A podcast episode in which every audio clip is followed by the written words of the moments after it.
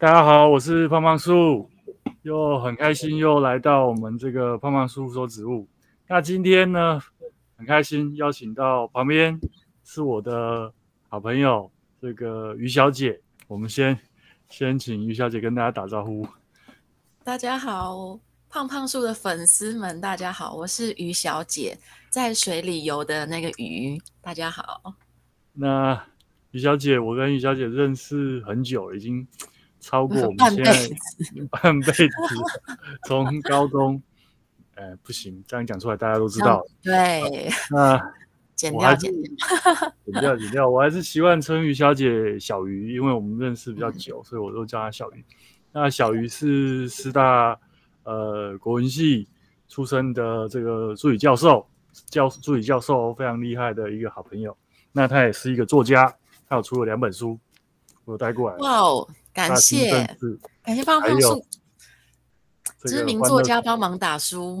欢乐颂这两本都都蛮好看的，而且你看书名。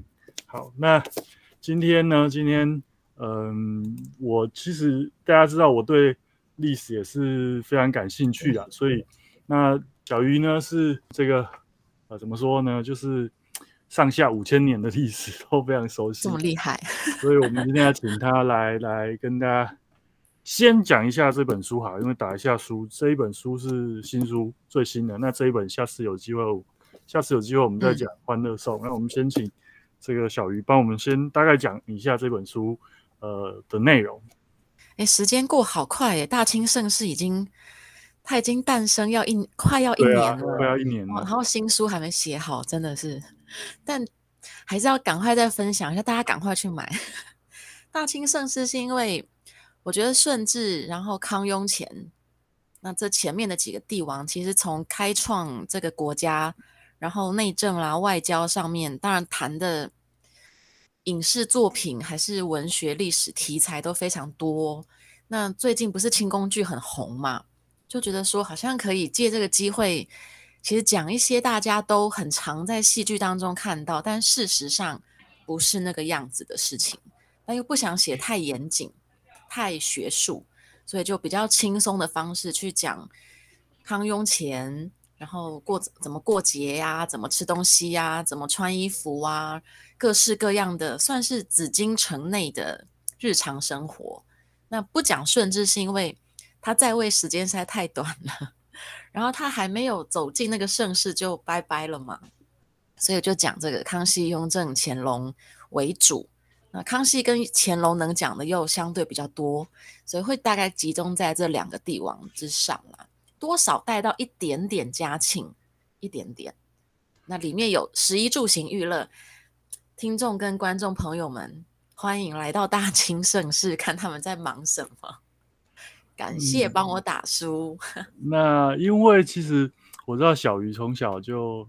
幻想自己是我记得是固伦公主嘛？对，那固伦公主对。那而且这个书上是颠覆很多我们的想象啊，因为呃，就是原来这个皇帝非常忙啊，不是只会翻牌子，就是他一年只休一天，对不对？只休一天。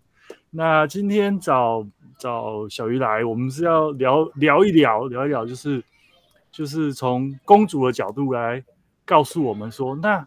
那我们康雍乾盛世的呃三位皇帝，就我了解，好像都蛮喜欢花花草草的，拈花惹草。对，那希望你可以从从历史的角度，我们来帮我们讲解一下，就是那他们是什么样的方式在在喜欢花草这样子？他们有一个可以说是共同点，就是呢，他们对于不同的国家，借由各种方式，多半是传教士啦。传入紫禁城里面的植物都有一种心情，就是这个呢很漂亮，这个呢很特别，这个呢很厉害。不过，但是它就是外来的，它就不是了不起的大国家来的植物，所以我还是帮你写一首诗啦，然后帮你画下来。可是呢，你还是都不及我大清的原本的植物们来的厉害。不过就算是这样，他们还是有很多的绘画，比如说康熙也是找宫廷画师把一些植物画起来嘛，乾隆也是画下来之后就题诗啊，盖章 boy 题诗啊，盖章啊，写了很多的诗文，画很多的画，这样。就那时候传教士很忙，宫廷画师也很忙。那我因为每次小鱼讲到这个乾隆，就会讲到他是盖章 boy，因为他很喜欢在别人的话，他也要盖章，然后破，哎，说真的，还有点是破坏了。破坏文物嘛，很多文物，但但就我了解，好像因为小时候我有收集邮票，那、嗯、那时候，哎，我也有，呃，郎世宁有帮他画了很多的，很多很多人啊，动物啊，植物啊，对，嗯、那这么多这么多的作品，我们今天就先讲讲乾隆好，你有没有什么让你印象很深刻一幅画？大家现在脑海中浮现一下哈，要跟植物有关哦。可以，可以，没问题，没问题。我不会讲服装，也不会讲那个吃东西，放心。因为小鱼常在小鱼常在粉砖上面是介绍历史、啊，坟墓里的东西呀、啊，坟墓里面的东西啊，还有很多的呃文物啊，然后借由这些，甚至是小说啊，大家熟悉的东西，然后帮我们介绍说。啊，古代人到底是怎么生活的？其实蛮有趣的啦。其实很有趣，对，对，不会无聊。但古人其实很懂得玩。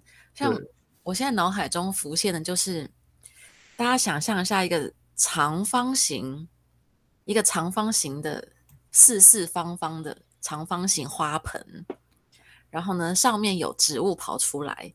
郎世宁就帮乾隆，其实应该是乾隆要他画的啦，画了一幅。这样一个种在花盆里的植物，它的名字叫做海西知时草。海就是海，海边海的西西边西边的海，换句话说就是西方来的嘛。然后呢，知时就知道时间，他知道什么时间点要开合开合。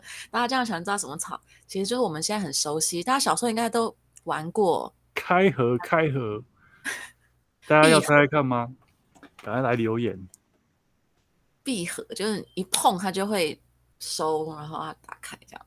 含羞草，含羞草，就对，就乾隆找这个郎世宁把含羞草的那个样子画下来。那画完之后，他当然就不免俗的在后面就疯狂题字啊，写说这个为什么我要。帮他画这个，为什么要取这个名字啊？然后写很多，写很多，最后就强调说，不过这就是就外来品种啊，还不如我清朝的植物来的好啦，这样子。海西知时草，他好像还有，乾隆好像有特别帮他取音译的一个名字，对不对？对，好像除了那个知道时间之外，然后另外一个那好像是要用西班牙语的方式。那个发音有 sensitive 吧？是是这样子发音吗？他觉得生息底货，我们现在看到的话嘛，你你你应该比我了解，你怎么会问起我来了？因为因为 因为是这样发音吗？这要有一点那个异国腔调。我我觉得可能我不晓得他那时候是用什么语言翻的，因为一般英文我们叫含羞草叫 sensitive plant，sensitive，然后所以。乾隆就好像就直接把它音译做生息底货。那比较有趣的是，这一幅画好像被 被带到台湾来了，在我们还不错，还不错。对对，还在我们故宫博物院里面。那好像那时候那时候乾隆好像是跟他阿公学的啦，这件事情，我觉得。就他就是爷爷控啊。哎呀，他他好像剧里面都，比如说像。我们前阵子几年前那两部演乾隆的，一个叫什么什么什么？那个《延禧攻略》。《延禧攻略》里面就《如懿传》。呃，里面就讨他开心，就说他爷爷的什么乐器。那除了乐器，好像他对植物这个方面，好像应该也是来自他爷爷吧？我觉得。就是康熙曾经找宫廷画师，把非常多的，嗯、呃，就各地，包括西方世界的植物。移植到宫中，然后就找画师把这些本来不属于京城紫禁城内的植物画下来。那，那到了乾隆，其实交通更方便，就是更方便。然后虽然说对传教士这件事情争议很多啦，但是还是有传教士想尽各种办法传入紫禁城很多不同的品种。像我们讲那个含羞草，传入的人叫汤植中，他其实是借由英国的那个皇家科学科学院，然后带来一个美洲的一个植物嘛。所以算是很特别的一个现象。它等于是这算是朝贡吗？对对，大清帝我来说是算是一种朝贡。那他他们好像是很希望说可以东西交流，就是带一点东方的植物到西方世界去，嗯、可以东西交流。可是这件事情，我觉得终究很是很难成功啦，因为就泱泱大国的那个心情，就是我干嘛跟你 交流？所以其实传入紫禁城是乾隆觉得他很有趣，他就说他用手去摸，然后那个含羞草就会睡觉，然后时间到了又会张开，他觉得很好玩，然后特别叫人家把它画下来。那还有画一些是那种可以入药的啦，还是比较特殊品种的画，就特别请人画下来。但那个心态，我觉得都是在休闲的时间可以有一个赏玩的赏玩的一个记录，或者是生活记录。那都是因为太平盛世嘛，所以可以看到很多不同地区或不同国家的东西。那就是看当地的交通，然后看传教士们带来哪一些植物的种子啊，各式各样花卉的种子。我们现在能看到很多，基本上还是靠传教士的功劳啦。那好像这一位汤执中先生，他送给乾隆之后，乾隆好像。那当下很高兴，有答应了他什么样的事情吗？就人家送你礼物，好像电视演的嘛，前皇帝都会，那那就那就御赐他什么？他有御赐他什么东西吗？本来是说植物交换啊，后来又没有啊。不过乾隆会赏啦，他赏赐的东西其实是很很就是很清朝的，那就是。呃，礼仪上面的器物上面的东西，对乾隆来讲是能够象征清朝自己本身的国家特色的。那又或者是不会给官位嘛？但是在这个呃奖赏，我们用奖赏这个词真的很上对下耶。在奖赏他那些那些物物件啊物品当中，其实还是有表达他的对这件物品的新奇的感受，然后感谢你。但是呢，其实到最后还是又回到我讲的，他没有那么的，就是玩着玩着那个兴头也就过了啦。所以我觉得他留下那几幅画，反而是比较能够替后人证明他其实有有感谢，然后也觉得好玩，也觉得不错，蛮有趣。我觉得那反而是比较特别的。现在在故宫的话，大家有机会可以去看啊。嗯，就。就我知道，好像那时候西方一直想要到亚洲、东亚，包括特别是中国采集各式各样的植物，就想要交换嘛。嗯，不得其门而入啦，就是一直因为他来了很久，然后好像据说乾隆也不太鸟他。对呀、啊，那本来就像汤执中，本来也就是希望能能看能不能带一些东方东西回去嘛。对。然后英国那个皇家科学院也是，就是想办法在伦敦那边、英国那边帮忙，然后才用尽各种方式带来一个含羞草，然后乾隆才龙心大悦。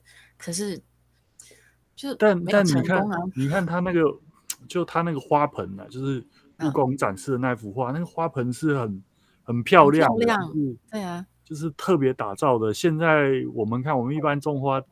我们现在看含羞草，大 概就是路边长的，不太可能是用一个这么漂亮的瓷器。我们开玩笑说，那个瓷器现在给我价值连城。就是乾隆朝的话，有可能会很要拍卖，会很很，应该会蛮惊人的吧？乾隆朝的东西，而且郎世宁还还用一个玻璃罩子，对对对，罩着那个，不然他应该会冷死。因为我我我的专业是含羞草，其实是很怕冷的，就是因为它是亚。亚热带的，对，它是热带跟亚热带的植物，所以在台比较热的地方嘛，中南部会长得比较好，像我们中南部，哦、北部北部其实你就没有那么常见。那下雨呢？下雨会影响吗？湿度、哦？其实不会，它呃，像我去亚马逊雨林的时候，其实那个路旁就有长蛮多含羞草，因为以台湾来讲啊，其实这样讲我就可以兜在一起，因为台湾出现含羞草的时间，比紫禁城出现含羞草的时间大概早了快一百年。就是康熙朝的时候，呃、含羞草就已经到台湾来了。有有一个那个官员孙孙什么恒，孙元恒，孙元恒有写诗，写、嗯、了一首诗在，就在讲那个含羞草，可那时候叫羞草啦。对，那是康熙四十八年的时候，所以算早早了很多。那这样就是气候的关系嘛，比较适合含羞草生长。嗯、我我的理解啦，当时候应该是荷兰先来台湾。哦哦那时候荷兰可能就觉得好，带过来，就已经带过来。那你看荷兰，呃，因为郑成功在台湾也没多久，就 就也没多久，然后就拜拜了。然后后来马上就是康熙就靠施琅拿下台湾嘛。对。那我觉得啦，我觉得你看哦，那时候来台湾的官员，你看孙元衡他们写的诗，你都觉得很，他就是一副被流放。很不，我就很可怜呐、啊，我被丢到那个偏远地带的心情啊！呃、你看到到台湾，跟那时候苏东坡去海南岛差不多一样的 心情，因为因为对我我我猜想啊，因为对北方的官员来说，台湾真的太热，潮湿闷热，然后饮食啊风风俗都不习惯嘛。而且那时候主要是从主要是在台台南嘛，又不是说。又不是在台北，嗯，台南又更更更热，更天气热，嗯，对，所以我觉得他们大概脑袋烧坏了。如果那时候他 从台湾弄个含羞草去给，诶、欸，这个康熙爷，搞不好他就可以先调回就升官了。脑袋烧坏了，对啊，有可能啊，因为真的是历各朝各代北方官员到南方都很痛苦嘛，因为就潮湿闷热，吃的喝的都。住的都不习惯啊，所以脑袋烧坏、呃、还好他们，他们好像没几年就回去了，受不了，应应该一直写信，我要离开，我要回家、啊，一直上诉。反正反正通常都不会待很久了，那会，但因为实在实在太无聊，所以每个人来台湾好像都会写点什么，就、啊、常常会有一个官员就一天到晚写，就是他进贡的芒果给康熙嘛。康熙吃到的时候，已经都有点酸酸，不是那么好吃了呀。然后后来他又一直在进贡，康熙说：“我已经吃过了，你不用再进贡了。”大概台湾那时候官员会做这种事情，现在看还蛮可爱的。就那时候可能保存技术也不好吧，所以对呀，我觉得、啊。然后可能这些官员也不像这个汤植中，他本身就是学植物的，对，所以他也不知道怎么保存这些东西，所以。好吧，只能算他们倒霉。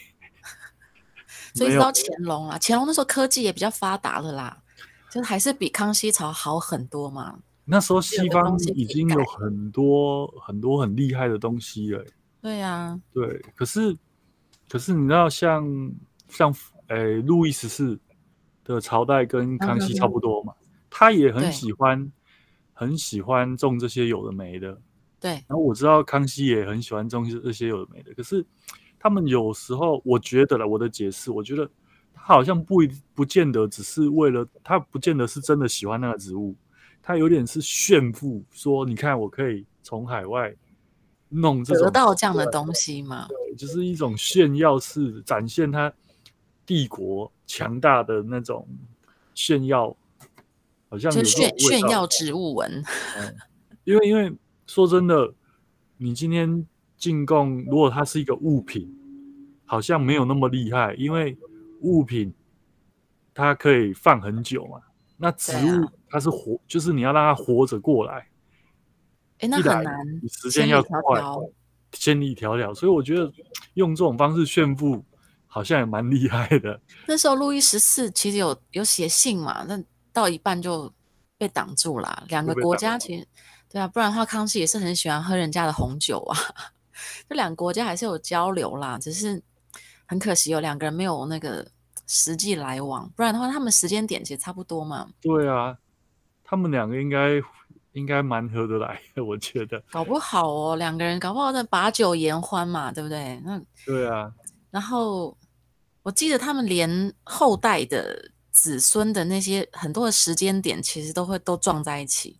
就路易十五跟康跟雍正，很多的时间点其实也都很接近，所以这两个是很奥妙的东西方的千古一帝跟太阳王啊。嗯，就刚好影视作，他我们比较熟悉应该还是康熙啊，因为连续剧都是演康熙，但时间刚好差不多。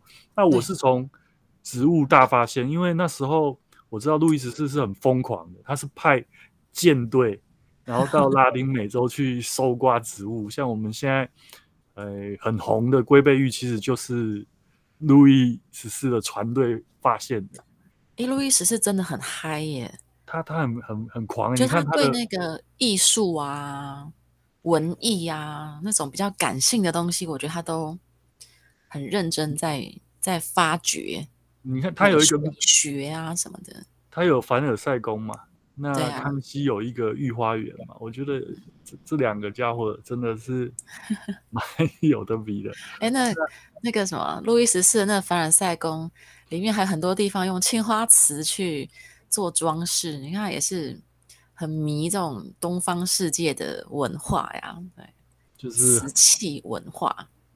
然后就收刮了，也不能说收刮，他那时候是用买的，他是用买的，他不是抢来，他是买来的，然后装饰他的大花园，装饰他的大花园。啊、那呃，像我们现在真的已经太太对含羞草可能真的已经太熟悉了，熟悉到我们现在在讲，可能会不会有很多很多小朋友会不会不知道啊？应该也不会啊，应该都知道，因为。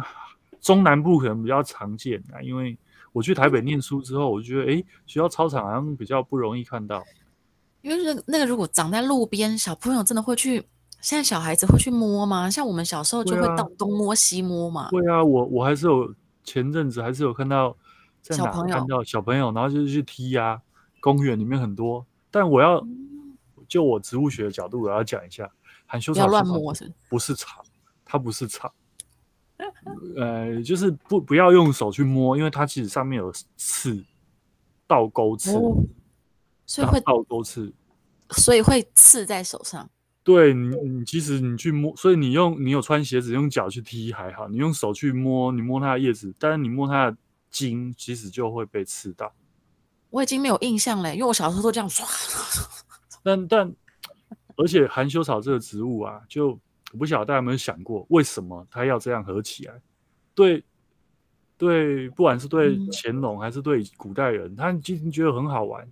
我我刚到，我我刚到亚马逊去的时候，向导也是疯狂的跟我们介绍含羞草，但他以前可能都带欧洲游客，欧洲游客可能都很赏脸，遇到我们台湾团，大家都是 这样不杀，就大家大家想象一下，就是其实植物。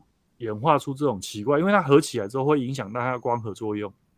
对，那它其实它的目的就是要吓动物，避免自己被吃掉。被吃掉？对，因为所有的植物都可能会被草食动物吃掉嘛。哦。那它花了这么大力气演化出这种这种功能，功能它它。不是只有刺，就是摸了之后会合起来这件事情，就这很可爱啊。它很耗能量啊，因为你知道，像我们人会吃东西，可以补充热量，所以我们可以动啊。可是植物没有办法张口吃东西，它合起来是很耗耗能量的。哎，那那个合起来，到底是因为湿，我们的手有湿度的关系吗？温度？呃，其实其实它，我们植物学上叫它触发睡眠运动。就是它是触发睡眠运动，它其实是透过水分的位置的改变，然后让它可以快速的合起来。那其实呃，含羞草的亲戚们晚上都会有类似会把叶子合起来睡觉这件这个。哦，对啊，所以只是含羞草很快到晚上会合起来这件事情，乾隆就是因为这个叫它知识草，因为就是晚上就是应该是应该说时间到了。那个草就会各式各样的植物就合起来，然后还会打开。知识草名字还蛮蛮蛮好听的，比那个译音好听。哦，对啊，这个音音译实在是太太好笑。你如果讲什么升息底沃，大概没有人知道在。没有人知道那是什么。对啊。嗯，那我还要再强调一件事情，就是我们都讲叫它含羞草，含羞草，其实它不是草，它不是草，那它是它是树，它是它这么这么，它只是 趴在地上。它其实你。你如果因为我们常常以前草皮都会常常割草，对，所以它就会矮，长得很矮小，避免自己被割掉。那，那根呢？它的根是蔓延很很大的范围吗？还是、呃、也也还好？但是如果你不要一直割它，你会发现它会站起来，然后变成一棵小树。那它的根很深吗？不会不会不会，其实不会，它就是小树而已，高也不会多高啊、哦嗯。只是说，因为我们。以前的操场常常割草，所以它就变爬，就是平的，对啊。所以植物它会长在路边那么矮，就不会觉得它是树啊。对，就是要要特别，应该说你就不要割它。像你如果特别去种它，像我去种它，然后你就会发现它会它会长成小树一样的。有可能到多高啊？有到三十公分吗？差不多，差不多三四十公分，对，三四十公分的，那也很可爱啦。嗯。小圣诞树的那种大小，嗯，但很可怕，因为它整全整棵都是刺。哦，不舒服。它整个都是刺。那今天我们讲含羞草呢，这个其实也是我这个特别特别请小鱼 来帮我们讲含羞草，因为我的我的第四本书里面就有讲含羞草，哎，因为它就是。原来这是一个伏笔，这是这是一个伏笔。我们要讲故事的时候要有伏笔。那今天很谢谢小鱼跟我们一起来讲含羞草。最后我们要教大家一个东西，就是对，要我正要问你，含羞草的闽南语、台语要怎么讲？因为这个很很冷门吧？嗯、呃，如果如果你跟我这一样，嗯，在乡下混久了，你大概就有听长辈讲过，它有两种。两种说法，因为含羞草害羞嘛，一你摸了它就会，它就是更小，所以它就是要更笑草。这么哦，这么，所以我随便乱讲，还真的就中了，哦。对对对，就是就是它是害更更校草，更校草。然后还有另外另外一种说法叫做惊鸟草，那就怕痒，怕痒，呃，惊鸟。我们现在是那个胖胖树。含羞草教学时间，惊喵喵草草惊喵草，对，所以这个跟长辈们讲，他们都听得懂，应应该都听得懂。更笑草或是惊喵草，嗯，即使是我这种怪发音嘛，应该都听得懂，因为因为它其实是一种草药，可以入药，它也是一种草药。那你到青草街去。你去问他们，他们大概都知道，就是你用、哦、像，像那个万华那个青草街，对，那是可以入药的嘛？对，你到龙山寺去，然后或者台中也有青草街，他们其实都都会都知道这些植物的台语怎么说。羊腰草，这很好玩。下次应该，哎，我觉得你下次应该要实地的带大家去青草街，嗯、然后就是讲这种很雅的这种古。古典一点称呼，对呀、啊，然后就可以让大家看到那种活生生的植物变成草药之后，然后变什么样子啊？叫什么名字？很特别耶！你要不要开一个这个 导览？那个我可以老板会 拿拿旗子这样。其实很多很多的植物的台语其实是很很特别啊，就是它都是古汉语嘛，就是古汉语、啊。嗯，那个发音。跟含羞草真的八竿子打不着哎、欸！哦，对，是更小比较特别，更小草，然后鸟鸟草，鸟鸟草，大概是这样。胖胖树的含羞草教学时间。那今天很开心，小鱼这个千呼万唤，终于这个来到我们胖胖树。那最后最后还是要请大家要支持一下，哎，拿错边了。大青盛世，大青盛世忙什么？啊，我到时候出第三本书的时候，我再邀你让我上一次节目好了。我们也可以下次讲苏东坡。欢乐颂。宋朝人，哎，宋朝人很喜欢喝各式各样的花草茶茶饮，里面很多都是药药材。对，宋朝要加很多东西，我们下次下次再讲。明朝也是加料茶很多，可以很夸张，加的很夸张，而且宋朝因为太有钱了，所以加的东西加很多东西，几百块，我都觉得再加一只鸡腿就变成一锅中药汤这样子，鸡腿汤之类的。对，这个这个是小鱼的研究，就是宋朝人吃什么，喝什么。我们现那里面就朝代都很疯啊。呃，我们当然宋朝是最最，我觉得从你的书上，我觉得宋朝是最最有钱的啦，所以很有钱啊，加最多料的就是很疯啊，很疯狂的状态。这个我们下次再讲。那我们这个影片，我们这个会放在 YouTube 上面，然后我们把声音放在 Pocket 上面。那希望大家可以多多支持。胖胖树，那也支持小鱼的脸书叫鱼小姐笔记日记，日记鱼小姐日记，我会放在这个这个说明里面，大家要一定要上去追踪按赞。那我们今天的这个跨界合作，历史和植物的跨界合作就到这边结束，谢谢大家，谢谢，拜拜，谢谢，拜拜。